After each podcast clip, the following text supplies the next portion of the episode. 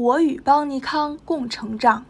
我是一名退伍军人，二零一八年前没有听过小儿推拿，更不知道什么是小儿推拿。我的中医基础知识和小儿推拿手法、穴位是二零一九年经朋友介绍在河南郑州学习的。虽然只是几个简单的穴位，却起到了意想不到的作用。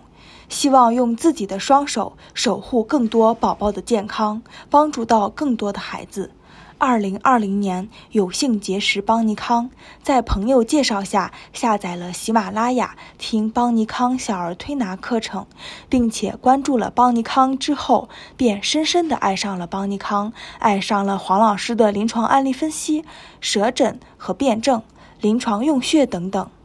王老师的每一本书都如获至宝，小儿舌象解析和黄老师讲临床辩证，弥补了我课上的不足。直到遇到王老师这本《小儿舌象解析》，语言简单明了，书中详细的介绍了小儿的舌诊基础知识、正常舌象的九大标准、舌质与舌苔辩证、舌中线辩证、特殊舌形辩证等等，配上舌象图片，更加深了记忆。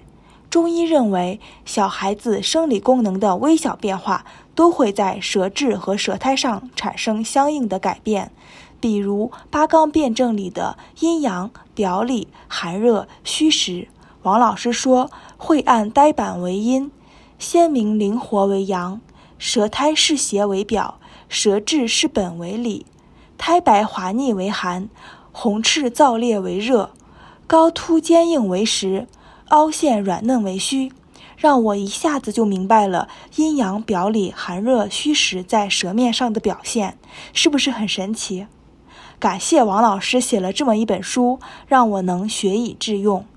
从面对孩子生病时的手足无措，到现在的得心应手，孩子们能健康、开心、快乐的成长，就是我作为一名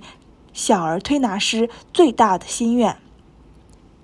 中医传统文化的学习不应该从所谓的小妙招、绝招开始，而应该从整体观念出发。小儿推拿更是如此。